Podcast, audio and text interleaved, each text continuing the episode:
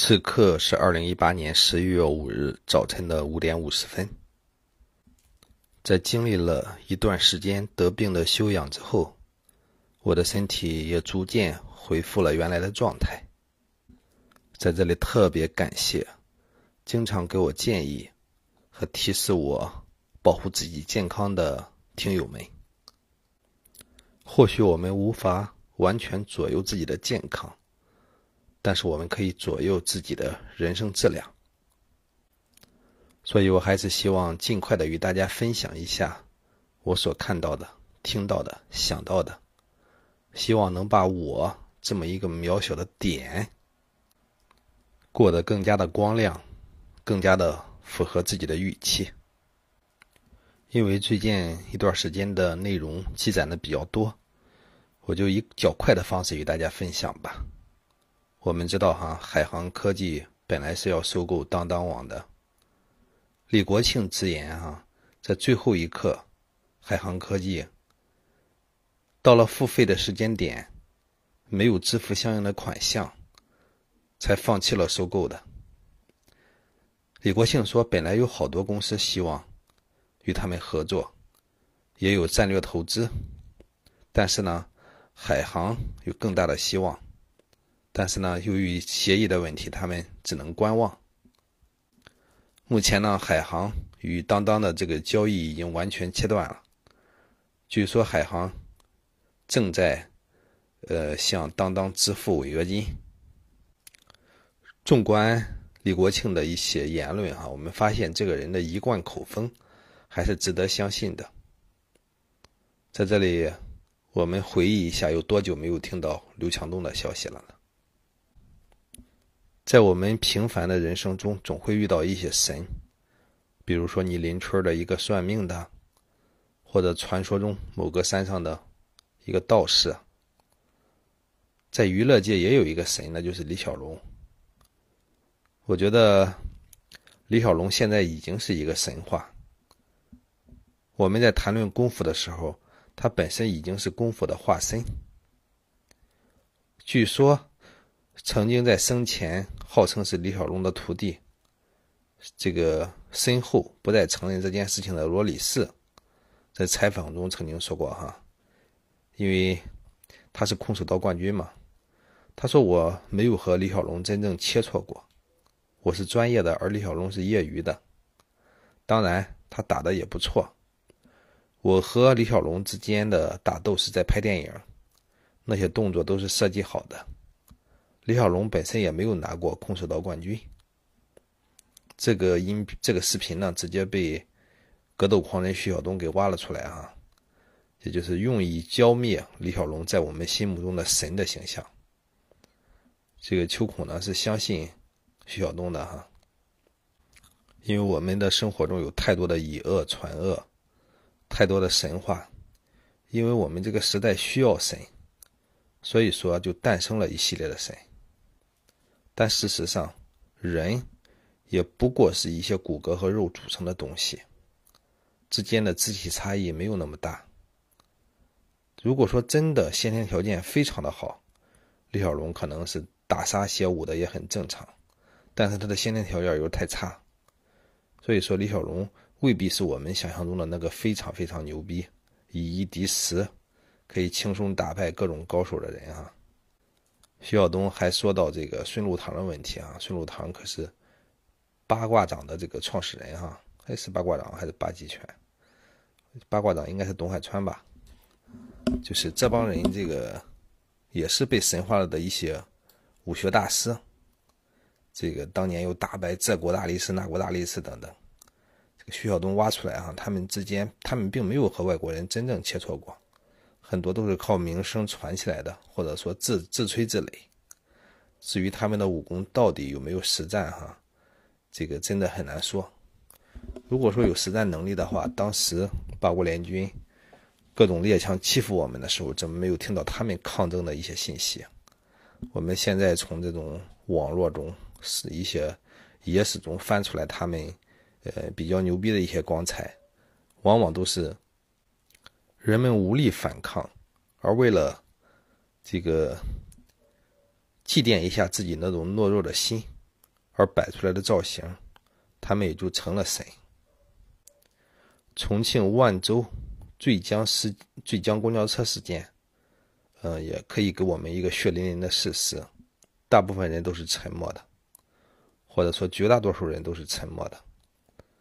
当这个刘姓女子袭击公交车司机的时候，没有任何一个人站出来，于是十五个人一起陪葬了。我们流传的一个段子，也可能是真事儿哈，说是有一个小红这么一个女女公交车司机，在路上呢遇到了歹徒劫车，这个歹徒抢劫完钱之后呢，看上了她的美貌，把她拖下公交车去强奸。这时候只有一个年轻的小伙子站了出来，结果被歹徒打伤了。小红在被强奸以后，回到公交车上，勒令那个年轻的小伙子下车，还把行李给他摔了下去，说：“这个人生不需要这样的人，也没有能力保护自己。”谁成想，他开的公交车不多远的地方，就就是连车带人一起带着一车人，这个掉下了悬崖，所有人跟他陪葬了。大多数人都是沉默的，只有在强奸案发生的时候，这些人站起来去看，是否不知道是不是想看一看小红的大腿。小红无疑对这个社会的冷漠是非常的心寒的，所以他选择了一种比较具有抗争精神的控诉，来带这帮人离开。我们试想一下，在我们的社会中，假如说城管打人的时候，你会伸手吗？而城管打人本身就是不对的。我们知道，我们法律上严格的写着哈，我们必须是以这个正常的方式去执法，而不可能是以打人的形方式。如果你没有站出来，你依然也是那一侧的看客。当然，我们现在主讲的旋律是和谐。是以一种平和的方式来去生活，但是当我们的生活中出现了这么多不平和的事情，我们又该怎么办？虽然我和大家说这个事情哈，但事实上我是那个最沉默的一个。这个自己的生活经历中，在我十岁左右的时候，我们村的两家两个家庭，这个不知道因为什么原因吵了起来，这个其中。这个有一个家庭是这个，他的一个大哥是这个杀猪的，在吵到一定程度的时候，于是他拿出了杀猪刀。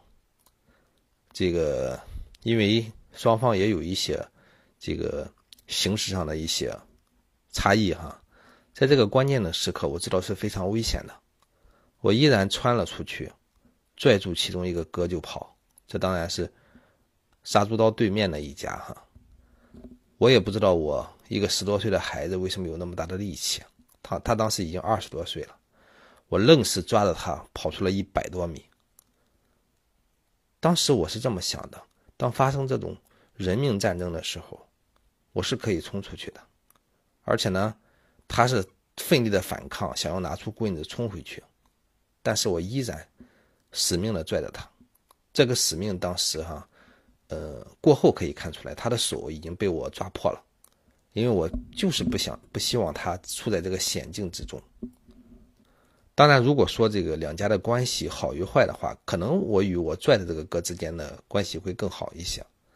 但我当时的确是没有亲疏观念的，我就是希望站出来，我不希望有人受到生命威胁。过后很多年，直到现在，我似乎从来没有再办过如此英勇的事情。遇到危险的时候，我就是那个沉默的看客。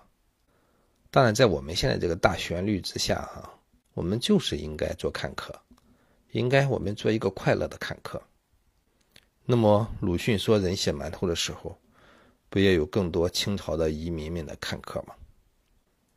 徐晓东打雷雷的时候，不也有很多的较好的看客嘛？我们都是其中之一。这个雷雷最近其实也挺火的。就是因为虽然自身技能不好，但是人家敢于去挑战，这不与王自亮之间发生了最新的一集斗殴，我们称之为斗殴。其实这是一个实力不均的比赛。我们知道王自亮应该就是那个李逵的扮演者吧？身高体大，权重，据说一拳能达到九百斤。这个和雷雷斗争的时候，整个搏斗的过程我看了，雷雷几乎完全处于仿式，这个被打的几乎可以说毫无还手之力。三个回合，但是撑了下来。据说王自亮的手因为打的太多，已经肿了。而雷雷呢，自身也受了不少的伤，但是呢，雷雷事后还哭了，自己承认这个太太极拳不适合实战。当然，他说完之后，这个据说少林寺某人还出来这个指责他，说你哭什么哭？当然，这个王志亮据说还要挑战徐晓东。我们知道徐晓东和这个雷雷之间那就是秒杀啊。王志亮的这个比赛呢，和雷雷之间的比赛看了之后，你会发现王志亮。这个大开大合，几乎没有任何防守。我觉得遇到专业的这种，呃，搏击选手，可能就可以秒杀他。哪有人这个两个手是左右开弓，前面不放一个手去挡住自己的面部呢？他就这样，所以说很容易被秒杀掉。如果真打的话，我更看好这个徐晓东。当然，徐晓东主要是挑战了这个一龙的权威嘛，而这个。王自亮呢是一龙的朋友，所以站出来替一龙这个讨个公道嘛。而事实上，这个一龙都没敢站出来，王志亮站出来又说明了什么？不过无论怎么说，我们还是要给雷雷点赞啊！至少人家敢于去打，敢于去证实自己，而且呢，这个与上次比赛来看的话，他也学乖了，自身的能力也有了一步一定的提高。当然也有一些武林高手哈，现在依然活在神话中，就是是当代的神话，那就是甄子丹嘛。甄子丹最近这个，嗯，因为这个一个冰封侠这么一个电影，又到了这个舆论的漩涡口哈。我们知道当年这个甄子丹，因为和赵文卓之间哈，这个甄子丹，呃，拍戏的时候各种哈矫情，这个闹得沸沸扬扬，据说赵文卓也受到了不少的打击。毕竟甄子丹是个大哥嘛，呵呵。呃，现在呢，在《冰封侠》的拍摄过程中，甄子丹就横加指挥哈，这个自己这个指定演员，自己呢这个呃这个就是对对方的各种武术、各种东西都进行指责，甚至呢还必须要求使用大量的国外球、国外的这些演员哈，防止对自身的风头产生影响。结果在后期剪辑中呢，这个也是这个各种这个出面这种，至少是他来在剪这个片子，不是导演在剪，好像是。当然，这个《冰封侠》一面试立即这个口碑大跌一片，据说到现在才一千六百万的票房，可能拍摄的话费用是更高的。也就是说，这样一个演员左右的这么一个呃影片，它的质量之差可想而知了。据说现在豆瓣还没有评分哈，但是。呃，很多观众给出的评分可能也就三点几分哈。